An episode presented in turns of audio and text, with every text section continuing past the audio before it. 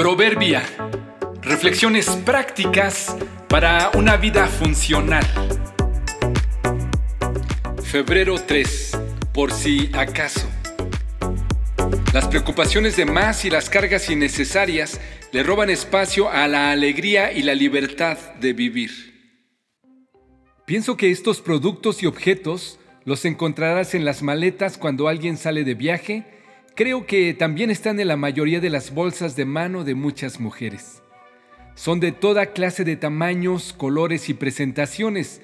Son para propósitos tan sencillos como el arreglo personal o para resolver un problema muy serio.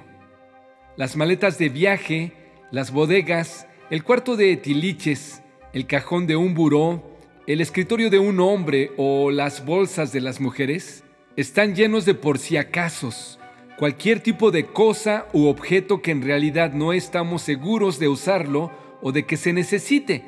Pero por si acaso se ocupa, aquí lo traigo. Por si acaso más adelante lo vuelvo a usar o a necesitar. Claro que es bueno ser precavidos. Por supuesto que pensar en los imprevistos nos ha salvado de quedarnos en algún lugar varados y ha ayudado para abrir una puerta sin llave o pegar un objeto roto o resolver mil y un asuntos. Pero cuando la bolsa, el cajón, la maleta, el escritorio o la vida están más llenas de por si acaso que de objetos realmente necesarios y valiosos, tarde o temprano tendremos un problema para avanzar de manera adecuada. Tristemente, en muchas ocasiones la preocupación por los por si acasos se vuelve más importante que el viaje mismo y que la aventura de vivir. Revisa tu bolsa y tu vida.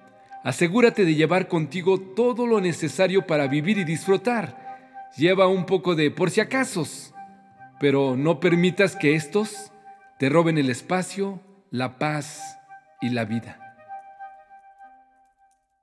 Confía en el Señor de todo corazón y no en tu propia inteligencia.